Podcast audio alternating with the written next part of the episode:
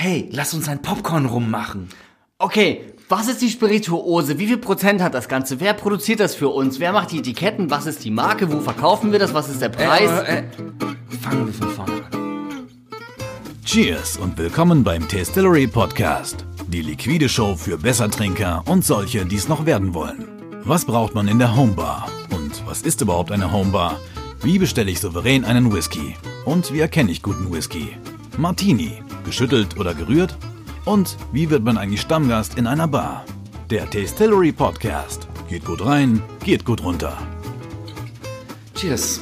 Dann trinken wir erstmal. Cheers! Da trinken wir das erste Mal unser eigenes Produkt hier mit Recording, Richtig. Mikrofon, mit Zuhörern. Jetzt kommt der Live-Test. Schmeckt es oder nicht? Man hört das Zischen der Cola. Man hört das, das Rauschen des Andreases. Oh, man spürt die, die, die Kälte, wie sie die Speiseröhre runtergeht und ein sehr erfüllendes Gefühl einem gibt. Jedes Mal, wenn ich das wieder trinke, finde ich das absolut geil. Absolut tatsächlich geil. Absolut tatsächlich geil.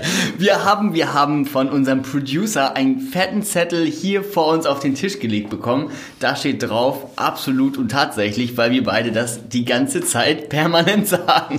Genau, und deswegen versuchen wir es äh, ein bisschen weniger zu sagen. Heute geht es um die eigene Spirituose. Wie kommt man dazu, ein eigenes Produkt zu machen? Wie stellt man das her? Was muss man bedenken? Was kostet der Spaß? Wie geht man daran? Äh, was sind die Stolpersteine? Warum machen wir das? Und wann kommt denn endlich unser Popcorn rum? Das sind so viele Fragen und genau mit dieser Menge an Fragen sind wir auch an das Projekt gegangen, unsere erste eigene Spirituose zu kreieren. Wann hattest du das erste Mal das Bedürfnis danach, deine eigene Spirituose zu entwickeln? Es kam recht früh, glaube ich. Wir sind ja schon seit einigen Jahren mit dem Handel von Spirituosen tätig, aber das eigene Produkt, eigentlich wollten wir das schon sehr früh machen. Ich weiß, als wir angefangen haben, unsere Tastingboxen zusammenzustellen, haben wir gedacht, oh, es wäre doch ganz geil, wenn einer von diesen Gins oder Rums oder Whiskys von uns wäre. Und ähm, das Lustige war tatsächlich, als wir die ganzen Tasting-Sets gemacht haben und uns dann auf Märkte und Messen gestellt haben und mit allen Leuten geredet haben und das Produkt vorgestellt haben, dachten immer alle, dass jede einzelne dieser Spirituose in den Tasting-Sets von uns ist. Ja. Da dachte jeder so, hätte das sind doch alles eure Spirituosen. Wir so, hä, nein. Wir haben uns so viel Arbeit gemacht, quasi um die ganze Welt zu reisen, um diese tollen Spirituosen zu, äh, Spirituosen zu finden. Aber ähm, nee, von uns waren die nicht. Und irgendwie kam tatsächlich relativ früh schon nach unserer Ja. Gründung so dieses, dieses innere Bedürfnis, auch eine eigene Spirituose zu machen. Ganz klar, aber es war von Anfang an ein problematisches Thema. Erstens haben wir ja beide keine Ahnung, wie man eine Spirituose macht. Also mittlerweile haben wir uns da ziemlich viel eingelesen, haben sehr viele Destillerien besucht, mittlerweile ja, aber damals standen wir bei null, bei minus zehn, keine Ahnung. Und für uns war es halt auch wichtig, wir als ähm, Online-Shop wollen wir ja auch nicht unbedingt mit unseren ähm, Partnern konkurrieren. Das heißt, wir wollen ja auch nicht irgendwie die, die den x-ten Gin sozusagen rausbringen und das- beziehungsweise es kommen, wir merken das ja sehr, sehr äh, intensiv, wie viele neue Spirituosenprodukte wöchentlich auf den Markt kommen. Ja. Wir kriegen sehr viele E-Mails, Anfragen mit, mit Sicherheit super vielen tollen Produkten, wo eine Heritage dahinter ist, wo Kultur dahinter ist, wo sehr, sehr viel Arbeit dahinter ist. Und ähm, leider muss ich sagen, dass viele dieser Produkte in der Qualität sehr hochwertig sind, jedoch wenig unterschiedlich äh, sind zu dem, was es bisher auf dem Markt gibt. Ja, deswegen war für uns klar, es, wir wollen keinen Gin herstellen, wir wollen irgendwas, was total flasht. Wir wollen was Spannendes, wir wollen was Kreatives, wir wollen was Leckeres, was die Leute ins Glas gießen, einmal dran riechen und trinken und denken, what the fuck? Was habt ihr euch dabei gedacht? Das ist ja geil. Und äh, das Lustige ist zu der Idee des Popcorn-Rums, Waldemar hat mir die Geschichte erzählt. So, er hat, ähm, er hat ähm, die Geschichte erzählt er gleich wahrscheinlich hier nochmal live ins Mikrofon, wie er darauf gekommen ist. Und ich dachte mir am Anfang so, ey, ehrlich jetzt, was ist denn das wieder für, ein, für, ein, für, eine, für eine Geburt aus Waldemars Hirngespenst. ein Hirngespenst aus Waldemars Gehirn. Was, was fangen wir jetzt wieder damit an? Popcorn rum? Dein Ernst so ungefähr? Ja, also, und das ist das Schöne, wenn man halt das erste Mal äh, davon hört, denkt man nur so was. Aber da wären wir auch tatsächlich beim allerersten Teil des Themas. Das eigene Produkt fängt mit der Idee an. So, da fängt man an und für uns waren die Kriterien wichtig, das soll kreativ sein, das soll anders sein, das muss irgendwie spannend sein und irgendwie anecken. So, deswegen ähm, haben wir uns viele verschiedene Ideen angeschaut, aber die wir dann letztendlich als erstes umgesetzt haben, fand ich auch am spannendsten ist der Popcorn Rum. Der Popcorn Rum ist ein nicht ist leider nicht meine Erfindung. Damit kann ich mich nicht äh, rühmen. Ähm, es kommt aus einem Cocktail-Rezeptbuch aus den Staaten. Das ist das Cocktailbuch von PDT, Please Don't Tell von Jim Meehan. Und damals hatte dort ein Bartender in seiner New Yorker Speakeasy Bar sehr viel mit Fatwashing experimentiert. Und mit Fatwashing, das kann man sich so vorstellen, das ist eigentlich ein ganz alter Prozess, der auch bei der Parfumherstellung benutzt wird. Dann extrahierst du sozusagen den Geschmack von etwas durch die Zugabe von Fett. Und Popcorn kann ja sehr fettig sein. Vor allem, wenn du dann gebuttertes Popcorn nimmst, was die Amerikaner ja sehr gerne essen. Ähm, du hast halt dieses fluffy, goldene, buttrige Popcorn und du infusierst das mit Rum. So, du nimmst einfach das Popcorn, infusierst es mit Rum, frierst das ein und separierst damit sozusagen den Rum vom Popcorn und hast einen Rum, der nach Popcorn schmeckt. Aber warte, du hast doch einen Zwischenschritt äh, mit der Butter vergessen. Ja. Quasi, man, man infusiert ja sozusagen den Popcorn mit dem Rum. Dann packt man noch ähm, äh, Butterschmalz hinzu, Genau. ganz wichtig, das laktosefrei ist. Und dann friert man das ein. Und das Einfrieren macht man, um die Butter von, äh, von dem Alkohol zu trennen. Genau, genau. Und was man dann hat, ist das Spannende, man hat einen Popcorn rum und wir trinken es gerade mit Cola. Also tatsächlich, man denkt so, Rum und Cola ist jetzt vielleicht äh, Sakrileg, aber schmeckt genial. Es ist ähm, dieser Popcorn-Rum zusammen mit der kalten Cola schmeckt nach Kino. Also ihr habt so Karamell im Mund, ihr habt so das, das geröstete Aroma vom Popcorn und halt die, die Vanille und Süßigkeit der, äh, der Cola. Das ist ein, schon eine ganz geile ähm, Assoziierung, die man dadurch bekommt. Und äh, das Coole ist ja auch bei dem Gedanken, getrieben war ähm, die Idee dieses Popcorn-Rums durch, ähm, ja, den, wie es der Name verrät, durch den äh, Popcorn-Rum. Gleichzeitig von der anderen Seite betrachtet ist es aber auch so, dass ein Großteil der Menschen nach wie vor ihren Rum einfach mit Cola trinken. Ja, das und von dort aus war dann auch gleichzeitig unsere, unser Ansatz und unsere Idee, okay, wenn sowieso sehr viele Menschen ihren Rum gerne mit Cola trinken, warum nicht einen Rum machen, der einfach perfekt mit Coca-Cola funktioniert? Und da sind wir auch beim zweiten Teil des Themas. Nachdem ihr eine Idee habt, braucht ihr für diese Idee, für diese Spirituosenidee, damit sie maximal erfolgreich ist, eine Serving Suggestion oder eine Occasion, wie man das nennt. Sozusagen, zu welchem Fall trinkt man denn dieses Produkt? Ist es jetzt ein Digestiv? Ist es ein Aperitif? Äh, Funktioniert es am besten mit Tonic oder in diesem Cocktail? Denn wenn ein Produkt ein ja, ein ikonisches Serving aus, aufweist, wie der Aperol Spritz zum Beispiel, hat es halt Chancen, erfolgreich zu werden. Und ähm, hierbei ist auch ganz wichtig, einfach um ein Produkt für eine etwas breitere Masse ähm, herzustellen, darauf zu achten, dass diese sozusagen der fertige Drink mit ganz einfachen Mitteln zubereitet werden kann. Nicht umsonst hat der Gin Tonic einen so großen Hype äh, gehabt, denn einfach mit Tonic Water aufgefüllt hat man schon einen perfekten Drink gehabt, nur noch vielleicht eine Zitronenzeste obendrauf und das war's. Und genauso ähm, ist es, wie du gerade gesagt hast mit dem Aperol Spritz, dass man eine ganz klare Trinkempfehlung braucht. Und wir ähm, scheuen uns gar nicht zu sagen, den Popcorn rum einfach mit Cola aufgießen, Eis und viel Spaß. Genau, aber kommen wir zum nächsten Step. Ihr habt eine Idee. Oder wir hatten eine Idee, wir hatten eine Trinkempfehlung und hatten dann keine Ahnung. Wie, wie sind wir da vorangegangen? Also was sind die ersten Schritte, um halt so eine Idee in die Realität umzusetzen? Wir haben uns äh, natürlich zuerst den Kopf zerbrochen, wie gehen wir da vor und wen fragen wir, auf welche Messen müssen wir gehen und mit wem müssen wir sprechen. als wir dann von dieser ganzen Recherchearbeit genug hatten, rüber zum Edeka gegangen sind und einfach Popcorn geholt haben und das einfach in der Küche selbst zubereitet haben.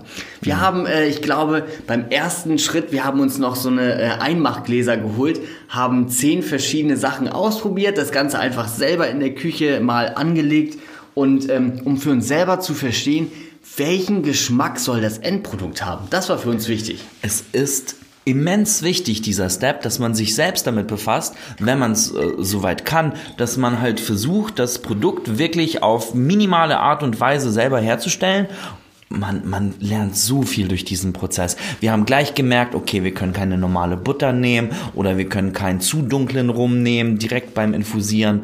Ähm, Die Popcorn-Rüstung, zu viel geröstet, zu wenig geröstet. Ah, genau. Der Rum, der Rum war ja auch, was, also was ein Unterschied. Ich glaube, wir hatten sechs verschiedene Sorten Rum und jedes also wirklich jeder dieser äh, Prozesse hat ein komplett anderes Getränk am Ende ergeben. Genau, also Step 3 ist sozusagen das Homemaking des Produktes. Ist natürlich bei einigen Sachen super schwer. Ne? Also man kann ja nicht einfach so einen zwölf Jahre alten Whisky simulieren. Ne? Also wir sprechen ja auch von sozusagen neueren Produkten. Okay, wir hatten die Idee, wir hatten die, das Serving, wir hatten dann die Experimentierphase und dann ging es sozusagen ans Eingemachte. Da, da wurden wir so ein bisschen ernster, haben gesagt, okay, das ist schön und gut, was wir in der Küche zusammenbrauen, aber wir brauchen jetzt den nächsten Step. Step, Step, Step. den nächsten Step.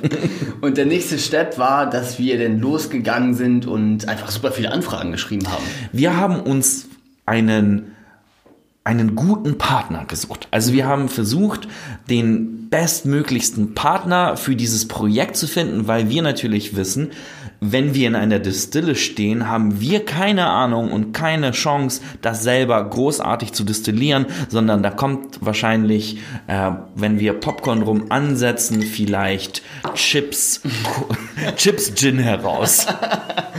Und ähm, da ist es auf jeden Fall ratsam, ähm, sich einen Partner zu suchen, der auf jeden Fall das Produkt und was man damit ähm, vorhat, absolut versteht und dass es greifbar ist. Mhm. Das heißt, man muss ganz, deswegen sind diese ersten drei Schritte auch so wichtig, dass man eine ganz klare Vorstellung davon hat, wie das Produkt sein soll. Mhm. Weil nur dann kann man in die Kommunikation gehen zu seinen Partnern und denen genau erklären, was man eigentlich will und wie ungefähr das Resultat sein soll. Wir haben dabei auch verschiedene Arten von Partner ähm, angesprochen. Wir haben irgendwie kleine Boutique-Distillateure, mit denen haben wir uns unterhalten. Wir haben größere Betriebe, wir haben 0815 Lohnabfüller, mit denen haben wir halt auch gesprochen. Da gibt es auch wirklich von bis, mhm. aber da tatsächlich unser Produkt so speziell ist, sind wir erstmal bei, sagen wir, acht von zehn Distillateuren auf verschlossene Ohren getreten. Die meinten so, was wollt ihr machen? Popcorn destillieren, habt ihr sie nicht mal alle? Ähm, deswegen haben wir tatsächlich da war das Wort schon wieder. Da machen wir jetzt ein Trinkspiel draus. Jedes Mal, wenn ich tatsächlich sage oder absolut von Andreas kommt, müsst ihr jetzt einen heben und trinken. So.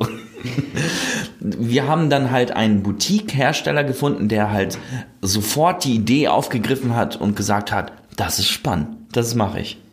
Und äh, gleichzeitig auch unsere Begeisterung damit teilen konnte und relativ schnell Gas gegeben hat mit der Entwicklung. Und dann kommt der Schritt, den man, ähm, den wir auch so nicht bedacht hatten, wie viele, ich nenne das jetzt mal Feedback-Runden, eigentlich so eine Rezeptentwicklung mit sich trägt. Also ich bin mir nicht sicher, bei wie viel, bei der wievielten Runde wir sozusagen letztendlich geendet sind. Ich glaube, es waren irgendwie so zwischen sieben und zehn Schleifen. Bestimmt. Das denkt man, es ist immer einfacher, als es wirklich ist. Ich weiß noch, ähm, ich lese dann verschiedene News Stories so und ja, und wir haben ein oder eineinhalb Jahre am Rezept gewerkelt und dann denke ich mir persönlich immer so, was haben die denn gemacht? Warum haben die denn so viel Zeit gebraucht, bis ich das dann selber machen musste hier mit uns mit Distillery? Und dann habe ich gedacht so, ja, ganz easy. Da geht einfach mal, äh, einfach mal so ein, ein Jahr mal von dann und so, so ein Rezept zu entwickeln. Ne? Wir haben die, die Idee schon vor zwei Jahren gehabt. Ne? Da haben wir gesagt, so wir machen jetzt Popcorn rum und das Ganze hat halt ewig gedauert tatsächlich. Das war ähm, absolut. Also wir, wir arbeiten jetzt tatsächlich schon länger als ein Jahr an diesem Produkt und es ist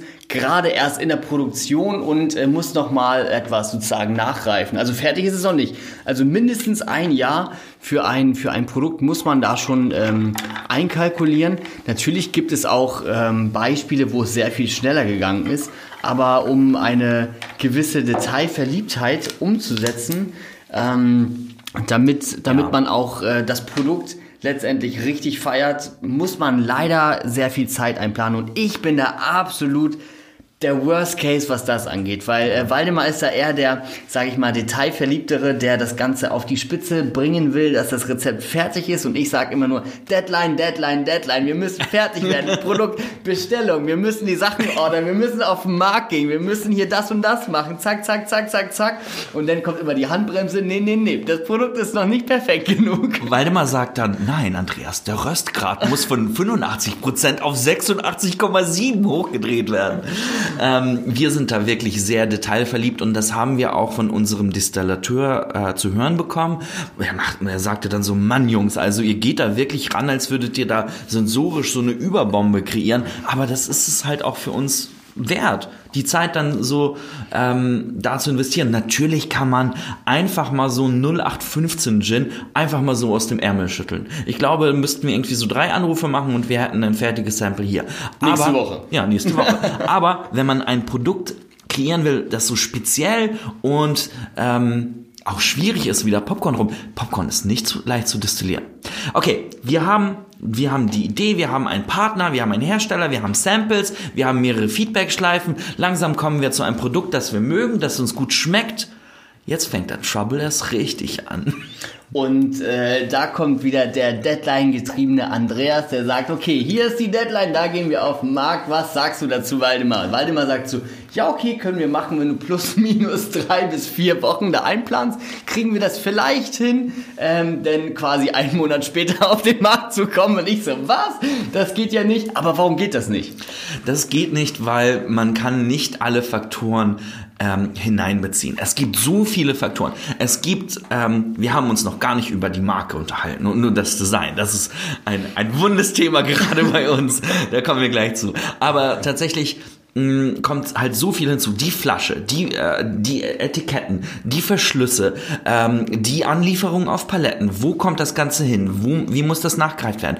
Irgendwelche Papierkram-Sachen, ähm, die man für das Produkt benötigt. Das ist ein ganzer Salat. Aber bevor man sich mit diesem Salat beschäftigt, sollte man sich über Vertrieb und Zielgruppe dann auch nochmal. Ähm, Aber lass uns doch mal ganz kurz den Salat auseinanderklabüstern, weil ich glaube, das ist für viele Menschen auch nicht ganz klar, was da gemacht werden muss. Ja. Es gibt nämlich äh, weltweit sehr viele Produzenten, die Glasflaschen, schöne Glasflaschen herstellen Mhm. und die muss man dann mit einem sehr freundlichen, mit sehr freundlichen E-Mails anschreiben und sagt, man kreiert ja gerade das beste Produkt, was es auf dieser Welt jemals gegeben hat könnten wir nicht mal ein paar Muster haben und dann hat man auf einmal irgendwie so 100 Glasflaschen an Mustern bei sich stehen und muss sich für eine entscheiden, was ja natürlich echt schwer ist, denn muss für diese Flasche ein passender Verschluss gefunden werden. Da gibt es auch Unterschiede. Will man einen Verschluss mit Korken haben oder will man einen Verschluss haben mit Drehverschluss?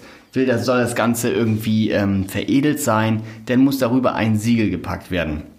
Ähm, weiterhin ist dann auch die Frage, wer macht das? Also wer füllt die fertige Spirituose, wenn sie denn da ist, in die Flasche ab? Wer verschließt das Ganze und versiegelt das und trägt damit natürlich auch das Risiko für den Inhalt der Flasche? Und wer bringt das Etikett darauf? Dabei muss man auch sehr realistisch bleiben. Man denkt so, okay, jetzt mache ich die kreativste Flasche, die halt aussieht wie eine Kinorolle. Keine Ahnung, aber man, wenn man dann mit der Realität konfrontiert wird, merkt man so, okay, man kann eigentlich nur die vorhandenen Flaschenformen auswählen und die vorhandenen Verschlüsse, weil bei sonstigen Geschichten muss man dann einfach richtig tief in die Tasche greifen und einfach mal so, weiß ich nicht, 20, 30.000 Einheiten abnehmen. Und das können wir uns als äh, Startup nicht wirklich leisten. Für uns ist das halt ein Herzens- und Leberprojekt, das wir halt umsetzen wollen, auf, ja, ohne dass es uns irgendwie die Welt kostet. Und da ist auch so, wenn man daran denkt, man will vielleicht seine eigene Glasflasche machen, wo das Logo und der Name in das Glas mit eingeprägt ist, muss man ähm, erstmal ein Werkzeug dafür anfertigen und ähm, einen Hersteller finden, der eine Kleincharge produziert. Und da ist man alleine in den Vorinvestmentkosten für die Glasflasche zwischen 10 und 25.000 Euro schon easy dabei. Also das heißt, eine eigene Flasche herzustellen, benötigt erstmal schon mal ein erhöhtes äh, Kapitalinvest, was man vorgehen muss, was man vornimmt, oder man nimmt dann halt eine Flasche in Anführungsstrichen von der Stange und veredelt die. Richtig. Ähm, komplexer Prozess. Wir haben uns gedacht, okay, wir müssen mit einer Standardflasche arbeiten. Wir haben uns eine spannende Flasche ausgesucht. Wir haben eine 0,5 Flasche, weil wir gesagt haben, das passt so besser. Das ist ein äh, Premium-Produkt. Das ist halt handwerklich hergestellt. Ähm, und ja, dann kam das, äh, das, das Grauen. Nicht das Grauen. Es ist eigentlich ein sehr schöner, ein wunderschöner, ähm, toller Prozess. Und zwar die Gestaltung der Marke. So. Da fängt man halt natürlich an mit ein bisschen Research. Wer ist die Zielgruppe? Wie soll das Ganze erscheinen? Kostet das Produkt 10, 20 oder 200 Euro? Und gestaltet dann dementsprechend die Marke. Und für die Marke, was man als allererstes braucht, ist der Name. Der Name, ähm, wenn man denn eine Idee hat, äh, was der Name sein soll, ähm, schon mal direkt als Tipp voraus, gibt es ein paar Checks, die man schnell machen kann, um zu sehen, fliegt man damit schnell auf die Nase oder ist es umsetzbar. Das einfachste ist zu checken, ist die Domain noch frei. Ja. Also ist jetzt äh, einfach die Internetadresse äh, www.popcornrum.de oder com noch frei. Wenn das Ganze frei ist, super. Check danach direkt Instagram und Facebook ab, sind die Namen dort noch frei. Wenn die frei sind, habt ihr schon mal richtig viel Glück, aber heißt nicht, dass ihr damit durchkommt, denn muss man nämlich eine Markenrecherche bei deutschen Marken- und Patent anmachen, um zu gucken, ob die Marke in Deutschland oder in der EU angemeldet ist und damit auch äh, quasi, ob man damit gewerblich handeln darf. Mhm. Also wenn man diesen Prozess durch hat, und der Name frei ist, dann kann man sich richtig freuen und starten. Aber in den meisten Fällen ist es leider nicht so, da quasi seit eigentlich über 20 Jahren so gut wie alle Internetadressen und ähm, Marken irgendwie angemeldet worden sind und das ganz schön, ganz schön schwierig ist. Bevor ich darüber weiterreden kann, muss ich nochmal anstoßen und einen ganz äh, starken Schluck hier nehmen. Denn das ist wirklich ein äh, für mich nicht leichtes Thema. Und gleichzeitig es kommt es natürlich auch darauf an, worauf man achten sollte, wie man diese Spirituose nennt. Denn egal ob mhm. es ein Gin, ein Whisky, ein Rum oder ein Cognac ist, muss man ganz genau darauf achten und schauen, wie man von dem EU-Gesetz her diese Spirituose nennen darf. Ob es ein Rum ist und da muss man dann halt ins Rezept gehen, schauen, wie viel Zucker ist da drin, ist da überhaupt Zucker drin und was sind die äh, verschiedenen Reglementants sozusagen, die man äh, beachten muss. Und wir hatten da sehr, sehr viel Glück, ähm, da wir zuerst dachten, wir müssen, wir mussten unseren Popcorn rum ähm, Spirituosen äh, infusierte, nee, Spirituosen basierte, basiert auf Rumbasis, auf Rumbasis oder irgendwie sowas nennen. Und dann sind wir nach Berlin gefahren auf so eine richtig coole Messe, die heißt Craft Distille Berlin, haben dort einen kleinen Stand gehabt, haben das erste Mal das Produkt den Leuten zum Ausschenken, zum Probieren gegeben und äh, hatten dann ein wirklich tolles Erlebnis, weil das Produkt einen sehr guten Anklang gefunden hat. Und wir hatten aber trotzdem noch, beziehungsweise ich hatte im Nacken immer noch dieses ähm, rumbasierte Spirituose mit Popcorn infusiert. So, wer kauft denn sowas oder wer will sowas haben? Das hört sich ja grausam an. Bis ich dann einen, ähm, einen äh, netten, sehr netten Herrn getroffen habe, der genau für diesen, ähm, für diesen Bereich der spirituosen Kennzeichnungspflicht in Deutschland verantwortlich ist.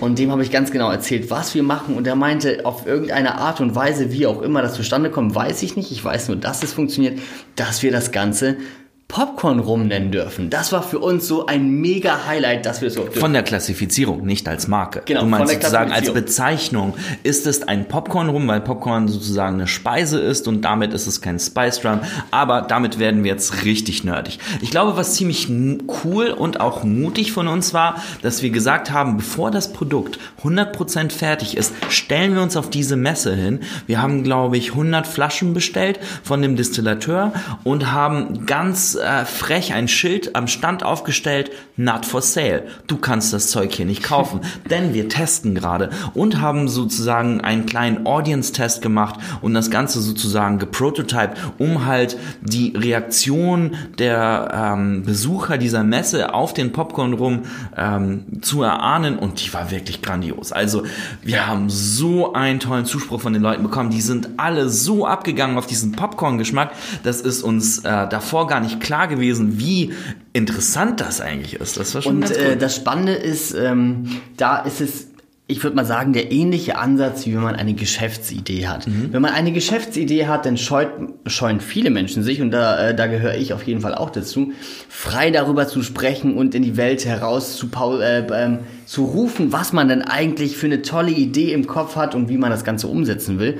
Und genauso war ich dann auch mit dem Popcorn rum. Ja, nee, wir können das doch nicht jetzt hier auf der Messe zeigen und dann macht es ja noch schnell jemand nach und dann haben wir das Produkt noch nicht fertig, aber Jetzt im Nachhinein kann ich echt sagen, dass es eine super Idee war, weil A, bestätigt einen das, dass man entweder was Gutes oder was nicht so Gutes ähm, quasi sich ausgedacht hat. Damit hat man schon mal so einen ersten Marktcheck gemacht und kann guten Gewissens weiter äh, sein Geld investieren in ein schwarzes Loch, das niemals endet.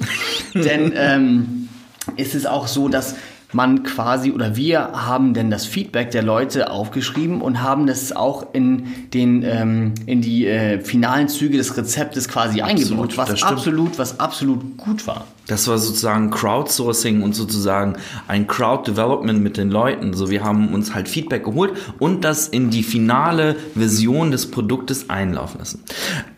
Andreas, wenn du jetzt in deinen Kalender schaust, wann ist die Deadline des Popcorn-Rums? Vor zwei Wochen.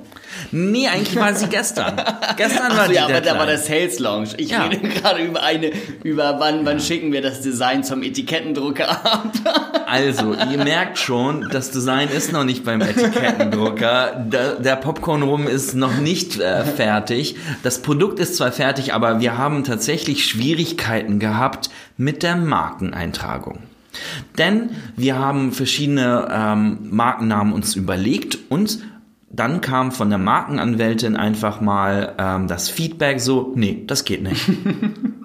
Das geht nicht und äh, wenn ihr das macht, dann äh, wird die Marke wahrscheinlich nicht durchgehen und dann müssen wir quasi von ganz vorne anfangen mit der Markeneintragung, Etikettenherstellung, Domain, äh, Facebook, Instagram, die ganzen Sachen, die man irgendwie äh, Produktseiten, alle, das ist ein riesen Rattenschwanz, der irgendwie an dem Namen hängt. Das ist tatsächlich ziemlich krass, also nicht zu unterschätzen. Deswegen äh, würde ich Folgendes sagen. Falls jemand eine gute Namensidee für den Popcorn rum hat, schreibt uns doch mal eine E-Mail an podcast.distillery.com für euren Vorschlag. Wenn der gut ist, schicken wir euch eine Flasche davon.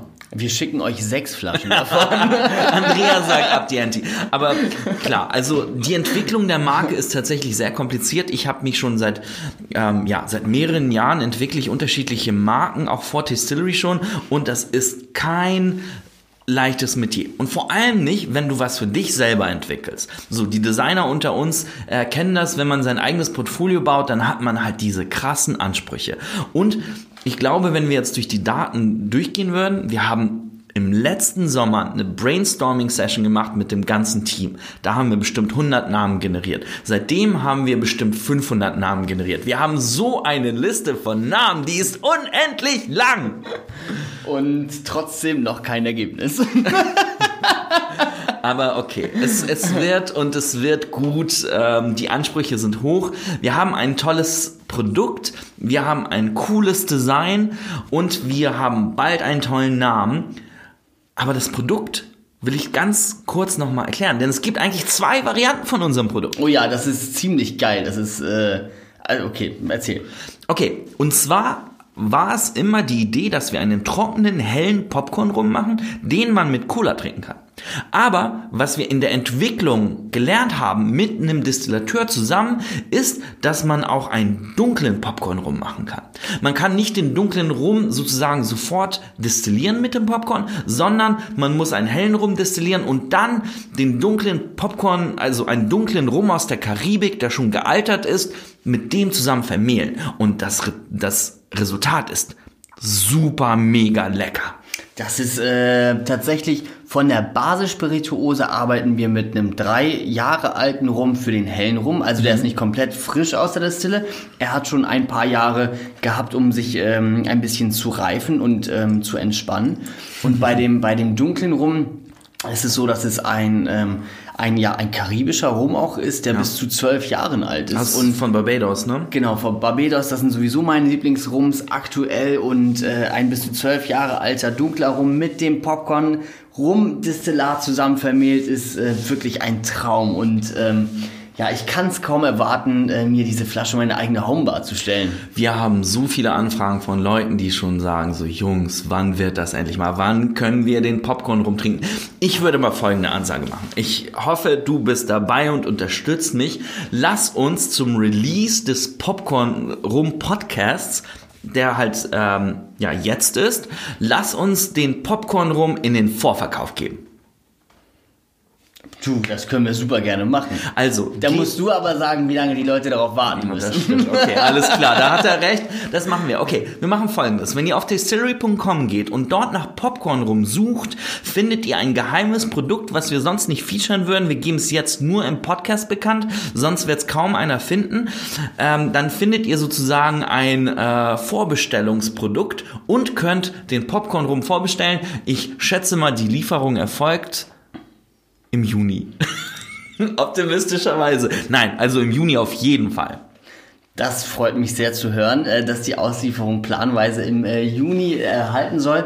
Und äh, wenn wir das Ganze durchziehen, ähm, dann lassen wir es aber auch wirklich dabei, dass nur die Podcast-Hörer, die jetzt schon über eine halbe Stunde unseren Stimmen hier zuhören ähm, und bis zum Ende durchgehalten haben, auch die Möglichkeit haben, ähm, den Popcorn rum zu erwerben. Und ich würde sagen, wir geben denen auch noch einen Gutschein. Dafür, dass sie so lange durchgehalten haben. Das ist geil. Wir geben einen Vorverkaufsgutschein. Ähm, Sagen wir 7,77 Euro auf eine Flasche. Weil sie meine Lieblingszahl ist. sehr gut. Das ist jetzt äh, spontane Ansagen, die nicht abgesprochen worden sind, sind die besten. Der Gutschein lautet Popcorn. Ganz easy. Popcorn minus Rum minus Deadline. Nein, halten wir es ganz einfach. Der Gutscheincode ist Popcorn. Damit könnt ihr den Popcorn rum jetzt vorbestellen. Wie gesagt, den gibt's dann in zwei Varianten. Aber bevor ich weiter hier den äh, Vorbestellpitch mache, der ja eigentlich gar nicht so geplant ist, ähm, okay.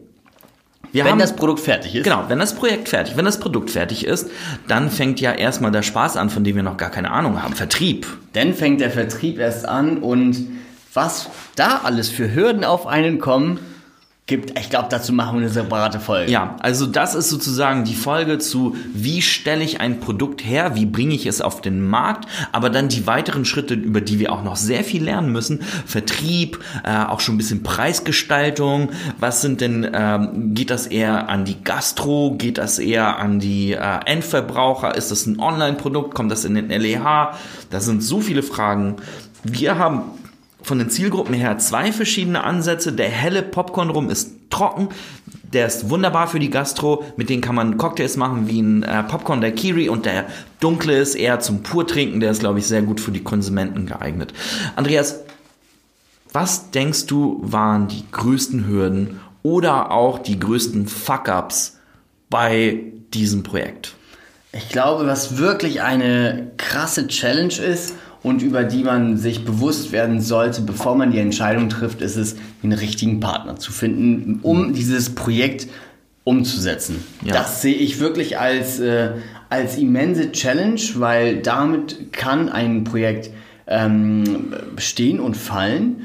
Und da muss man einfach, glaube ich, sehr, sehr einfühlsam sein und eine ganz konkrete Vorstellung von dem Produkt haben. Was denkst du? Was ist, was, wie geht's dir da? Also natürlich der richtige Partner ist immens wichtig. Er kann einen nach vorne bringen, er kann einen zurückhalten. Es gibt viele verschiedene Ansätze.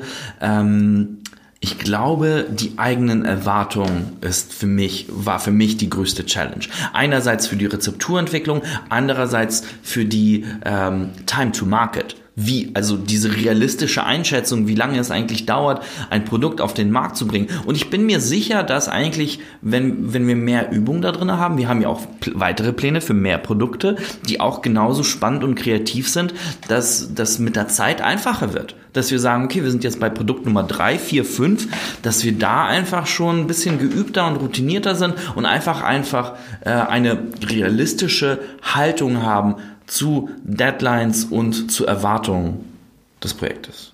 Absolut. Das ist doch wirklich ein, ein fast schon philosophisches Schlusswort zu diesem Thema. Ähm, hoffentlich hattet ihr Spaß an diesem Podcast, an dieser Folge, wo es darum ging, wie stelle ich meine eigene Spirituose her? Warum macht man das Ganze überhaupt? Wie viel Arbeit ist es? Oh, Andreas, noch eine Frage. Tatsächlich. Die letzte. Absolut. Aber das wäre, äh, jetzt müssen die Zuhörer trinken. Ähm, ich will eine Pi mal Daumen Zahl hören. Was kostet es, von bis ein neues Produkt zu launchen? Also wenn man wirklich sich krass Lo-Fi anstellt, denke ich, dass man es hinbekommt, eine erste Charge, und erste Charge ist eine Palettenmenge, ungefähr 1400 Flaschen, wird ein so mindestens 10.000 Euro kosten. Wenn man, ähm, wenn man detailverliebt ist, dann landet man sehr schnell bei 30.000 Euro. Wir sind drunter. Und wenn man, wenn man, wenn man ähm, wirklich Gas geben will, dann kann man auf jeden Fall über eine Million Euro ausgeben. Natürlich, mit dem ganzen Marketing. Produkt, also ja. mit dem Marketing haben wir ja noch gar nicht äh, angefangen. Das ist auf jeden Fall ein Kapitel für sich. Damit schließen wir ab. Wir cheersen nochmal an. Cheers auf euch. Auf den Popcorn rum. Möge er gut äh, schmecken. Der Tastillery Podcast. Geht gut rein, geht gut runter. Vielen Dank fürs Zuhören. Das war der Tastillery Podcast mit Andreas und Waldemar. Das war übrigens kein Scherz. Ihr könnt auf tastillery.com rumstöbern und schauen, ob ihr den Popcorn rum findet und diesen vorbestellen. Mit dem Rabattcode Popcorn kriegt ihr dann auch 7,77 Euro Rabatt. Bis zum nächsten Mal. Cheers!